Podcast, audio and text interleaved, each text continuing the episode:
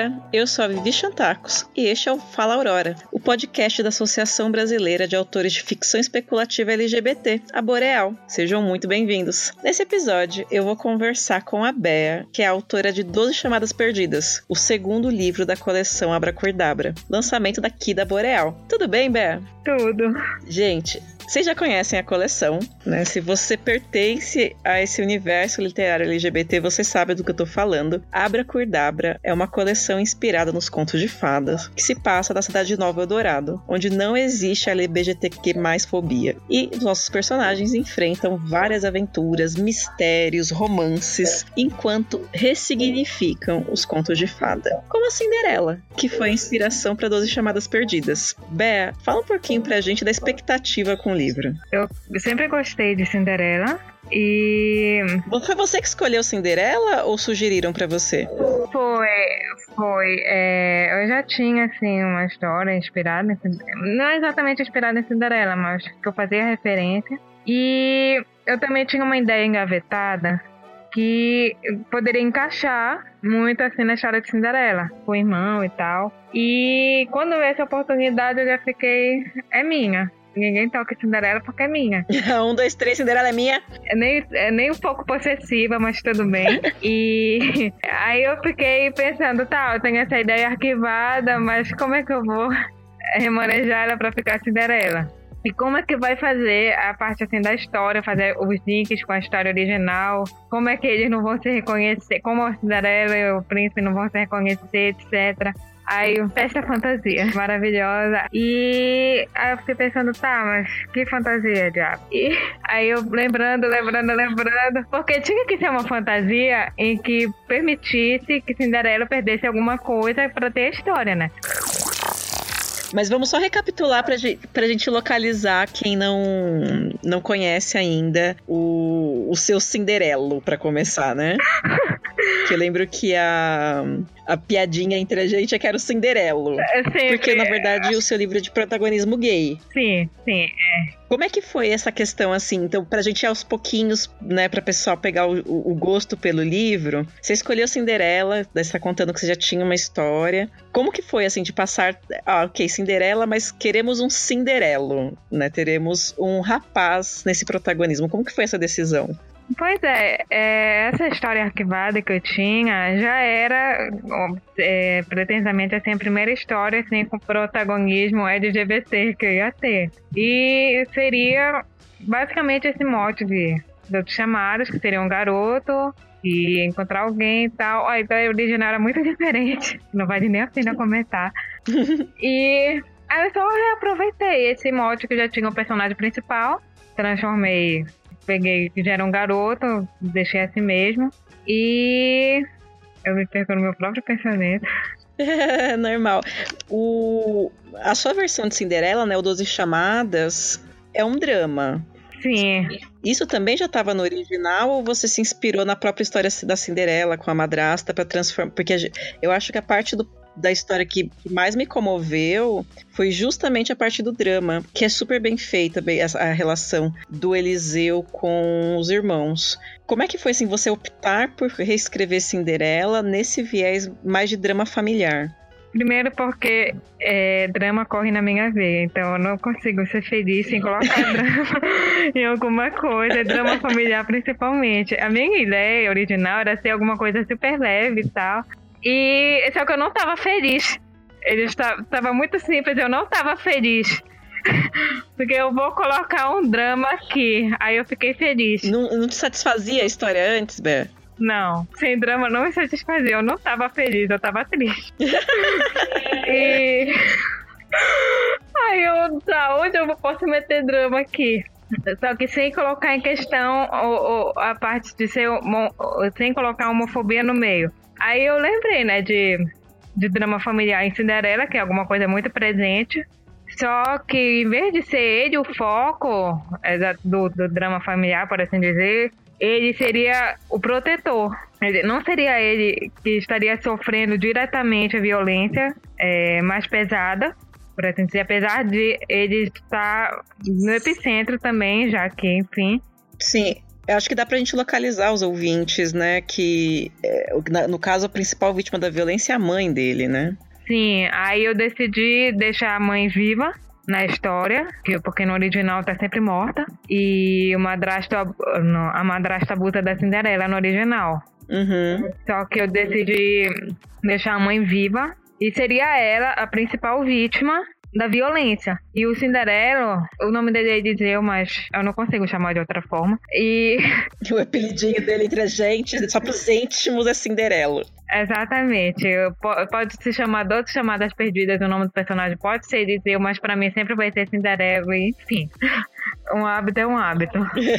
ele tá no papel assim de protetor. Ele sofre por tentar proteger a mãe, por não conseguir fazer diferente, é, não conseguir é, é, mudar o quadro familiar. Ele tá sempre é, na linha do padrasto. O padrasto abusa violentamente da mãe, tipo, é, verbal, agressão. E desde que o Eliseu começou a perceber isso, ele tenta é, fazer alguma coisa, tenta ajudar, tenta proteger, e isso coloca ele diretamente na linha de frente. Ele é um bloqueador não só na quadra de vôlei, mas também em casa. Ele se coloca diretamente entre a mãe e o padrasto, todas as vezes que ele consegue ver. Então é uma pressão muito grande em cima dele, toda hora. Sim, eu me peguei, eu fiz a preparação do texto, né? E enquanto eu lia, eu me peguei preocupada com Eliseu. Uhum. Era é, é, realmente a forma como foi construído o drama, porque é muito real. Esse drama familiar do abuso dentro do casamento que vai afetar essa esposa que tá sofrendo a violência, os filhos, é muito real, é muito denso. Então eu me pegava, eu ia trabalhar e me pegava pensando, eu preciso voltar para casa para ver o que aconteceu com o Eliseu, coitado do Eliseu. E eu preciso falar, você me maltratou, viu, Ber? desculpa, Putz, não, desculpa. Coitado do menino. Sorry, not sorry. não, a história é muito, é, assim, é, realmente eu gostei bastante. Quanto tempo que você levou pra assim, concluir o processo de Cinderela, já que a gente vai chamar ele de Cinderela nesse episódio? Sempre. Pra desespero da, da editora. Olha, tinha começado a escrever, tecnicamente falando, desde que a gente teve assim a ideia da Boreal, que eu peguei Cinderela é meu. Desde assim eu comecei a escrever. Mas nada tava prestando. E nada tava prestando, não tava prestando, tava muito leve, tava muito ruim, tava muita coisa. E como eu costumo fazer, tipo, saio pegando muito curso de escrita, eu finalmente criei vergonha na cara e decidi aplicar a parte de roteiro, porque antes eu era uma pessoa muito jardineira. Então, como eu tinha um prazo, isso não ia dar certo.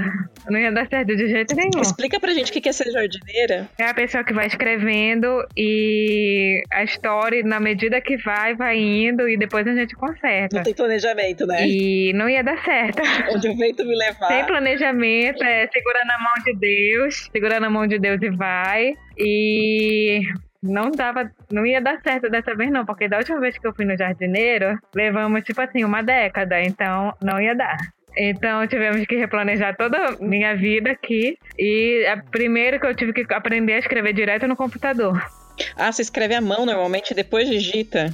Eu escrevia, eu escrevia na mão, caderno, caneta, caneta minha caneta Bic, mão de caneta, caderno e tal.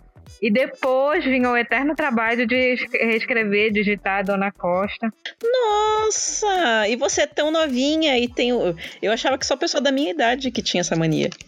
Eu tenho 25, Vivi. Não vamos entrar no mérito de quantos anos eu tenho, né, Bé? eu tenho 25, mas tipo assim. Eu tenho, tipo, uma 25, mas uma 25 que tem, tipo assim, 80 anos em alma e tal. Então, tipo, escuta brega antigo sábado à noite, então sabe? Ah, não, entendi. O seu coração, sua alma é idosa, na verdade, né? Você tem. Minha alma é idosa, a minha alma e a minha coluna. eu te entendo. Ah, esse daí, desde que eu era jovem de verdade, a, a, coluna doía. Exatamente. Então, eu sempre fui assim, de escrever. Até porque, quando eu comecei esse negócio de escrita, eu escrevia na sala de aula. Então, não siga o meu exemplo. Ah. E então eu escrevia no caderno. E então eu comecei esse costume desde aí, segundo ano ensino médio, escrevendo no caderno. Então quando eu fui para escrever Cinderela, eu tive que mudar totalmente esse hábito porque eu tinha que ser um negócio assim com prazo e não tinha tempo para ficar perdendo, reescrevendo 300 mil vezes. Então eu tive que ir direto do computador. Eu tenho um aplicativo que eu baixei há alguns anos que se chama Q10 ele é uma ele fica completamente em tela cheia e tem barulhinho de máquina de escrever. Então, tipo assim, eu fico no paraíso e não tem outras coisas assim para me distrair na hora, entendeu? Não fica aparecendo notificação, fica em tela cheia e eu coloco o temporizador e eu vai nos sprints. Vai sprint, vai sprint, até a procrastinação de ter chega, Brin. Até sair o livro. Até sair. E o processo que você estruturou foi algum processo tradicional? Assim, foi os 12 passos, foi três atos, como é que foi? Eu aprendi a usar os três atos, é, salvando minha vida. E é, aprendi também a fazer outline depois de 3 mil anos. A Thay e a Beca ensinaram a fazer. Como é o nome daquele? A escaleta. Ou seja, a pessoa ainda aprendeu a fazer Excel, a mexer no Excel por causa de história. O que, que é uma escaleta, Bé? Ajuda nós que não conhece. Agora tu me complicas. eu sei usar, eu aprendi a usar, mas explicar são outras 500, cara. Não é aquele esqueletinho do texto que tem a sequência das cenas? Sim, é, a escaleta que elas me passaram tinha quando acontece, o que acontece, quem tá narrando, capítulo. Aí vinha a parte que me complicava, o que o personagem está sentindo externamente, o que o personagem está sentindo internamente. E teve um momento que eu já estava escrevendo, sei lá, porque. É difícil, né? Tipo, Complicado. né? O Eliseu, aproveitando o gancho, o Eliseu, o Eliseu me pareceu um menino muito alegre, apesar da, desse drama familiar que ele vive, muito esperançoso em um futuro. É isso mesmo ou eu que sou otimista? Olha, ao mesmo tempo que ele tenta ser otimista, já que né, tem uma amiga para deixar ele, não deixar ele ficar tão para baixo, ao mesmo tempo assim, ele é uma pessoa que é muito pilhada, tipo, é, qualquer coisa já tá quase se sabotando. Tenta, ele tenta ser otimista, né? Tentar encontrar uma saída, não deixa, não se, tenta não se deixar perder, porque se ele, se ele se deixar perder, o que é que acontece com o resto da família dele? Já que basicamente é ele que cuida da mãe, cuida dos irmãos. E então ele, te, ele tenta não deixar se abalar, mas tem os momentos da bad, né? Sim, a relação dele com os irmãos é muito bonita, né? Porque ele vai ter ele vai ser o protetor dos dois, ao mesmo tempo que ele precisa incentivar o, esse desenvolvimento pleno. E, e, eu achei muito interessante como você modificou, porque as irmãs da Cinderela, elas são tradicionalmente aquelas irmãs insuportáveis, né? Quando a gente Sim. vê geralmente as meninas super metidas, super é, cruéis com as outras, a gente associa essa imagem das irmãs da Cinderela. E os irmãos do Eliseu, eles são fofíssimos, eles são crianças mais novinhas, e nessa situação né, de drama familiar, tentam preservar a imagem dessa família, cada um dos dois é a seu próprio modo. Vamos conversar um pouquinho sobre eles, Bé? Claro, meus bebês. Como é que foi criar, assim? Você se inspirou em alguém para fazer esses irmãos? Assim, não. É, quando eu tivesse a ideia dele ser protetor, eu queria que ele tivesse assim, realmente numa situação complicada. E ele estaria assim nesse. Eu não queria, é, é, mais uma vez, porque é sempre aquela visão dos irmãos é, é, espezinhando, meu irmão espezinhando e tal. E como eu queria fazer um pouco diferente nessa versão, tipo, colocar mais drama familiar, eu tentei fugir dessa versão de, de ser os irmãos implicantes e colocar assim como irmãos que precisavam de proteção, ao mesmo tempo em que ele também, eles também assim meio que tiravam Eliseu do sério. Mas, tipo, era esse, era esse tirar do sério de uma forma assim mais inocente, mais assim, é, colocar, fazer bagunça, é, ter que fazer dever de casa, esquecer dever de casa. O Adriano, então, nem se fale, né? Porque o, o Adriano, totalmente, meu Deus do céu, vamos sacudir essa criança. O estereótipo da peste, né? O próprio estereótipo da peste. E eu também me baseei um pouco na versão da Disney, no sentido que, por exemplo, a Anastácia, no, por exemplo, no, no filme 2, era uma pessoa assim que acaba se aproximando um pouco da Cinderela no filme 2. Quem assistiu o 2, enfim. Que a Cinderela ajuda a conquistar o padeiro lá e tem esse momentinho. Então, o que representa a Anastácia, o Tasso, o meu bebê, ele já é um pouco assim mais próximo de Eliseu, é, é um pouco mais dependente, é, é alguém assim, é, uma, é o caçula, então é um pouco mais sensível e também é, é um pouco mais medroso, então tipo, ele tudo ele recorre para Eliseu. Ele é um pouco mais próximo do Eliseu. Apesar de também ter esses momentos de travessura, de deixar bagunça e tudo. Já o Adriano, que é a Drizella, ele é aquela peste, é aquela peste que, meu Deus do céu, alguém tampa a boca dessa criança. Eles lidam, né, com essa ausência do pai, os dois lidam de maneiras diferentes. É bonito ver como o Eliseu, ele tenta assumir, né, esse papel. Já estamos aqui e a gente quer saber do casal, sabe como é que é, né, Bé? A gente convida a autora porque a gente quer saber o que, que passou na cabeça desse príncipe encantado. Sim. É, chipei horrores, chipei horrores, eu preciso falar isso, meu Brasil. é, você falou um pouquinho agora que rola um auto-boicote do Eliseu, né? E realmente, para mim, ficou muito claro que ele se auto-boicota, que ele não se permite muitas coisas, se permite ser feliz, se permite desfrutar, justamente na relação com o príncipe encantado. Mas antes de mais nada, quem comprar o livro vai ver logo na capa a fantasia do Eliseu. Me conta um pouco desse, dessa releitura, sem dar muito spoiler, mas dessa releitura que, que tem de Cinderela no, no baile. Pois é, essa. A, a festa era essencial. Tinha que ser alguma coisa que eles não se reconhecessem, eles não soubessem quem era quem. Então veio logo fantasia. Ok, Dia das Bruxas. Maravilhoso. Tinha desculpa para usar maquiagem e tudo. Só que como tem aquela questão que em Nova Eldorado as coisas que são de fora são praticamente proibidas, são ilegais. Então tinha um pouco daquele negócio tipo, mano, tu tá fantasiado do quê? que é esse ser, né? E, mas tem aqueles jovens que são melhores em tecnologia do que eu, jamais serei, que conseguem burlar o sistema de segurança e ver as coisas que são de fora. E a melhor amiga do Eliseu é essa pessoa. Então, tudo que ele. Geralmente, as coisas que ele tem acesso, tipo filme, livro, que são daqui do nosso mundo, são conseguidas com a Catarina, que foi justamente a fada, que é justamente a fada madrinha e quem fez as fantasias do Eliseu e dela. Então a fantasia do Eliseu é, foi muito inspirada assim no, no, numa fantasia que eu vi meu primo usar em 2017 de Eduardo. Bom gosto do teu primo, hein? Exatamente. E se fantasiou e tal. Eu tenho até uma foto, eu tô vestida de Velma, de Eduardo Montedeseiro, ficou foda. e. É, aí eu, ok, luvas. Como é que eu ia dizer eu ia perder essa luva? Porque sapato masculino não tem como sair. Porque a luva faz o papel do sapatinho, né? É. Aí eu fiquei, tá, mas como é que ele ia perder este diacho dessa luva? Aí chama ligação de casa, como é que ele ia meter a mão no bolso com uma luva naquela, né? Então vamos tirar a luva. Pá. Eu não sei se deu pra escutar a fantasia do Eduardo Mãos de Tesoura, né? Exatamente. Aliás, paixão da minha juventude. é... o, que, o que obviamente denuncia a minha idade.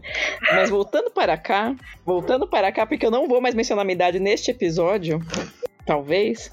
Vamos lá, então nós temos Eliseu, vestido de Edward Mão de Tesoura. Exato. Foi levado pra festa pela fada madrinha Catarina. Sim. E me fala agora, explica pro Brasil a fantasia do príncipe encantado. Vamos começar falando que ele é aquariano. ah, isso agora entendi, agora, agora tá explicado. Ok, então assim, ele é uma pessoa que não tá nem aí. É a fantasia que eu tenho é a fantasia que eu vou. Eu não. É, só a, é a única fantasia que eu tenho, assim, de agora, nesse momento, eu não vou correr atrás de fantasia. Então, essa é a fantasia que eu vou. Por acaso, só por um grande acaso, só que não, não combinava em nada com a festa. E ele não estava nem aí. É aquele tinha e é aquele vai. Eu não conhecia o personagem, eu acho que a gente não vai contar aqui, vocês se divirtam na leitura. Eu não conhecia o personagem e eu precisei buscar, porque, gente, tá, tá, tá muito discrepante pra um Halloween. É o que eu entendi mesmo. É. E vou te falar, eu gostei do príncipe porque o príncipe tem atitude. Ele tem muita. Ele parece um bebê, assim. Você olha pra ele, olha que coisinha fofa, carinhadinho, romântico fofo. Aí ele abre a boca. E é melhor ainda, né? Porque todo fofo, todo romântico, mas quando abre a boca, ele chegou chegando. Eu, eu me divertia muito escrevendo o diálogo dos dois, porque você, o Eliseu, assim, pensava que ele era uma pessoa, né, de um jeito, mas ele abre a boca e então, né? Vamos matar todo mundo. O livro também poderia se chamar, em vez de outras chamadas perdidas, poderia se chamar Vamos fazer o Eliseu engascar de vergonha. Porque... Nossa, poderia. É todo momento. Todo momento, todo mundo escolhe a hora que o Eliseu está tomando ou bebendo ou comendo alguma coisa para falar alguma coisa assim que vai matar ele de vergonha. Então, assim, não foi planejada. só acontece. Os personagens só queriam fazer ele engasgar, acontece. Acontece, não queria machucar, só queria fazer uma graça. É, Bé, você considera o seu casal Instalove? Então, uma das maiores dificuldades assim, que eu tive é que Cinderela é Instalove e eu tenho sericutico de fazer Instalove. Então eu tive que. Outra coisa que eu tive que aprender na marra fazer foi tipo isso. É, já que a história de Cinderela, eles se conhecem num baile e, da, e depois já estão se casando. Mas. É como é típico no conto de fada, Exatamente. né? Esse negócio de amadurecimento da relação é meio simbólico no negócio, né? Aham, uhum, então, tipo, eles têm isso de. Quando eles se reencontram, ainda ficam assim, ficando. Ainda estão num tempo assim, duas semanas ficando, assim, de se conhecendo antes de é, Cabum, sabe? Amiga, Sim, meu, né? meu, é, meu assim, vocabulário está maravilhoso. Coisa, Brasil, vocês não vão se decepcionar com o casal, tá? Dá pra torcer, dá pra. Os dois são fofos. Eu quase matei o Eliseu em várias passagens do livro, mas daí a gente passa o pano, porque nosso querido, né? Nosso Eli. De, de, levanta o pezinho pra passar o pano aqui. mas, e ele que vai passar, né? Porque se tem uma pessoa que passa pano nesse livro, é ele. E, gente, o que, que é a cena dele fazendo faxina ao som de Joelma? Eu não resisti. Tem, tem algo que seja mais gente como a gente do que colocar uma música agitada pra, e, e lavar a casa. Notas chamadas perdidas me fez voltar a escutar Calypso como nunca antes na minha vida. Como nunca. E foi uma escolha colocar Calypso na. essa referência de cultura pop? Assim, como foi? Como foi a minha escolha de colocar Calypso? Eu estava revisando o livro, aí eu percebi que tinha muita música em inglês, aí eu dei um tapa na minha cara e falei, cria vergonha nessa sua cara que você é paraense. e eu fui atrás. Aí eu fui atrás. Aí eu fui atrás dessa música que desse assim pra colocar, porque assim, eu queria que no, na hora da festa fosse uma música que desse pra super dançar. Originalmente, a, dança, a música que eu eu dançava era Rasputin, do Boney M, que é uma música assim totalmente aleatória. Conheço, conheço. Procurem depois no YouTube, com a coreografia. Importante, importante. com a coreografia, porque era uma coisa assim, eu adoro essa música. Marcante. Só que eu fiquei pensando, ah não, velho, cria vergonha na tua cara. E muda essa coisa aí. Porque não tinha, a música não tinha importância nenhuma, assim, relevância nenhuma, era só coreografia mesmo, só o momento. Aí eu fui, eu fui acho que pode procurar música brasileira nesse negócio aí. E aí eu fui atrás, aí Joelma, maravilhosa, performática, super danças. Aí eu tá, mas que música eu vou colocar de Calypso? Aí vamos na, na jornada de encontrar a música. E essa foi a melhor parte porque encontramos uma música, uma música chamada Príncipe Encantado, que caiu perfeitamente na situação. Só que aí eu fiquei em dúvida entre Príncipe Encantado e Para Me Conquistar, que eram duas músicas com uma letra perfeita, que combinavam perfeitamente. Aí eu percebi que muitas das músicas de Calypso no show, tipo, eles mixavam, eles emendavam uma na outra. Então eu resolvi fazer isso na festa também. Vamos emendar esse mix aqui, porque sim. E é uma música com letra perfeita. Porque a festa é minha, o mundo é meu. A festa é minha e às vezes a intenção da Catarina faz o que ela quiser. O universo está colaborando nesse momento, então é isto. O universo que eu digo sou eu. Lei da atração. Exato. A gente tem que vibrar pro universo para voltar. Exatamente. O lei do universo disse eu quis isso, então vai ser isso. A música vai ser esta. E quando você escreve o universo é bem mais fácil. Exatamente. É, o livro assim foi super gostosinho, como eu falei, ele tem esse traço de fantasia, né, do conto de fada que a gente não vai antecipar para vocês, mas é, o que mais, né, o que mais encaixaria nesse drama familiar. Quais foram suas inspirações, assim, como... Eu sei que você é formada em letras também, e eu sei o que, que letras fez, fez, por mim, me deixou super complexada, porque eu lembro... A gente se torna crítico literário, e a gente aprende a ver um monte de defeito nas coisas, a fazer, ver crítica. Eu acho que eu me atrasou uns 10 anos, assim, começar a escrever, porque eu sabia o que iam falar do que eu tava escrevendo. E como é que faz essa transição, assim, de, de teórica, né, de crítica literária, para autora? Agora você é a pessoa que recebe as críticas literárias. Então, é, desde que eu tava. Na, quando eu comecei a escrever, eu, tipo, é, desde com 10 anos, então. Aí comecei, aí no segundo ano assim, eu já escrevia. Quando eu tava na faculdade, eu tava escrevendo um livro, então, tipo, entrava muito conflito essa ideia de crítica literária e a parte de autora.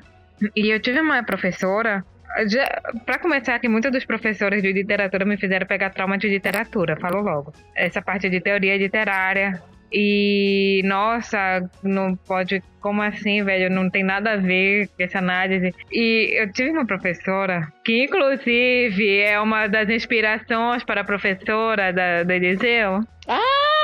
Que eu peguei a referência, me senti. Exatamente. me senti Capitão América, mas vocês pegaram a referência também. e, tipo assim, eu sou meio nojenta às vezes. Se eu não gosto da pessoa, você pode ter certeza que vai ter alguma coisa assim num livro né, pra fazer todo mundo odiar também. E a professora em questão. A pior vingança de um escritor. Eu vou te colocar no meu livro. Exatamente. Você vai ver. Exatamente, falou logo. E era, era, na verdade, uma mistura de várias professoras de literatura que eu tive tanto no colégio quanto na faculdade. E era aquela versão assim, aquele profissional que, que tá muito fechado, que, não, que se recusa a abrir a mente e acha que é aquilo que tá ali, pronto, só a visão dela importa. E apesar de falar muito sobre a leitura abrir horizontes, a própria pessoa não abre. Então, aquele tipo de professor bem hipócrita mesmo, que infelizmente eu tive muitos na faculdade. E mesmo que eu não tenha tido nenhum. É quem nunca, né? Quem nunca. E mesmo que nenhum tenha assim, me perseguido, como perseguiu o Eliseu, eu vi acontecerem com amigos, sabe? Eu tenho essa visão assim. Por um tempo eu até fiquei um pouco assim com o pé atrás de colocar isso, porque como já tem muito essa visão, essa perseguição aos professores, no nosso mundo real, infelizmente, eu fiquei assim até com o pé atrás de colocar por um tempo. Sim, sim, mas eu super eu sou professora mesmo, né, como é, profissão CLT segunda segunda, sexta, domingo, sábado e de noite para preparar as coisas. Pois é. é. Mas eu concordo, porque eu acho que tá, tá o que eu vejo, né, na, nessa casa da professora e do Eliseu, não é uma perseguição à questão da imagem do professor, mas é desse mundo que se recusa a mudar, sabe? Que é estático, que não quer aceitar o que é diferente, não quer aceitar o que é novo. Não aceita a diferença, não aceita a mudança e apesar e prega uma coisa, mas faz exatamente outra. É só aqueles professores de velha guarda que infelizmente se recusam a, a, a mudar de visão, a tentar se atualizar, a Tipo, tentar abrir um pouco mais a mente pro que tá acontecendo, pra rea nova realidade. Sim, que tá mais apegados a uma tradição, né? A uma figura de autoridade do que é realmente a, a, a, preparar esse mundo novo. Exatamente. E, Bé, suas inspirações, assim, como artistas? Quem te inspirou? No modo geral ou Cinderela? É, de modo geral, quem te inspira como artista de modo geral e diretamente se você teve né, inspiração é, de alguns outros livros ou você já comentou que a Thay, que a Rebeca te ajudaram para fazer a, a escaleta, a estrutura. Pois é, é, eu comecei a querer escrever desde criança, depois de ler A Princesinha. Então, desde aí começou esse negócio de querer escrever e começou o sofrimento, brincadeira mas não tão brincadeira assim. Acaba nunca é, Exatamente, começou também. o masoquismo. E desde criança, né, gente? Que tristeza. Mas assim, eu era desde criança escrevendo assim caderninho e tal, as brincadeiras sempre foram assim, tipo teatro, quase teatro, é, coisas que me inspiraram também a escrever era que quando era criança, meus primos, era uma, era uma família grande, então a gente sempre brincava, tipo, inventando história. Aí teve o tempo de Beijo do Vampiro, só os velhos agora, tá, Eita, gente? Novela. Eita, as novelas. só os beijos do vampiro. Só o beijo do vampiro, era muita brincadeira. Então, tipo, isso meio que estimulava muito a querer criar história. E eu também, música me inspira muito mas também me distrai. Então, tipo, eu tô sempre procurando música nova para escutar enquanto eu escrevo. Foi assim que eu comecei a escutar música indiana, inclusive. É uma coisa bem aleatória. Porque pra eu não me distrair. Mas te ajuda a concentrar. Pra não me desconcentrar. Só que o problema é que quando eu vejo, assim, tipo, umas duas semanas depois eu tô cantando música indiana. Entendi. Você tá Aí é seguindo. complicado. Oh, tá indo, né? Não sabe o que tá falando, mas tá É. seguindo. Não tô entendendo nada do que eu tô falando, tô quase simonando um demônio aqui, mas. É Se isso. fosse em latim, ainda bem que não é latim. Eu, eu nem me fa... eu não me falo em latim, senão eu choro. Nossa, também. Traumas, traumas que só quem teve latim obrigatório sabe o que, que é. Traumas eternos da faculdade de letras. Bé, sobre Cinderelo, na verdade, 12 chamadas, né? Que a gente tá aqui chamando de Cinderelo carinhosamente. É, 12 chamadas perdidas. Que, qual é seu recado, assim? O que, que você quer falar sobre o livro agora que a gente tá chegando no, no finzinho da nossa entrevista? Pra galera que não conhece, assim, o que, que você acha que é fundamental eles saberem antes de ler o livro? Olha, assim, Cinderelo fala muito sobre essa questão familiar, sobre esse apoio familiar, né? Sobre não desistir e ter coragem também, né? Uma situação bem complicada que ele vive, mesmo assim tentando não perder a, a- o otimismo, mesmo que às às vezes perca. E que mesmo não sendo uma situação fácil, sempre tem uma saída, né? É, acho que é isso.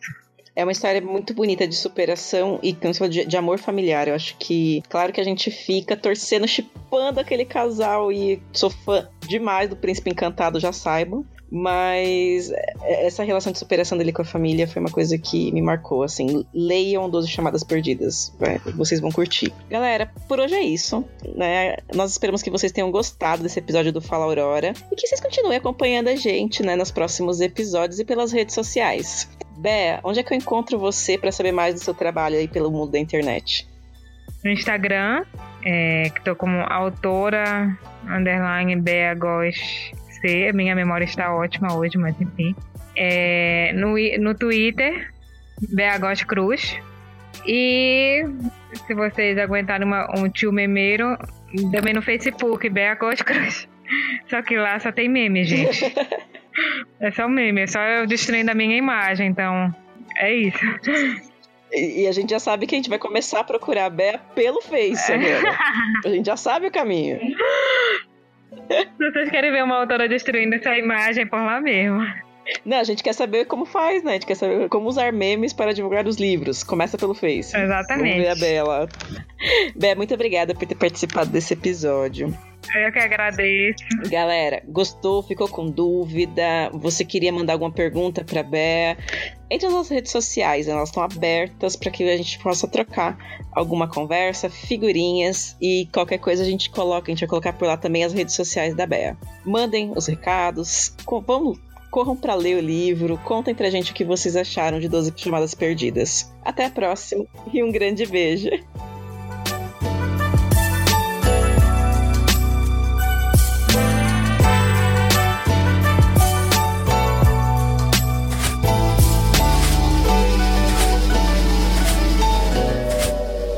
Esse podcast foi editado pela Miragem.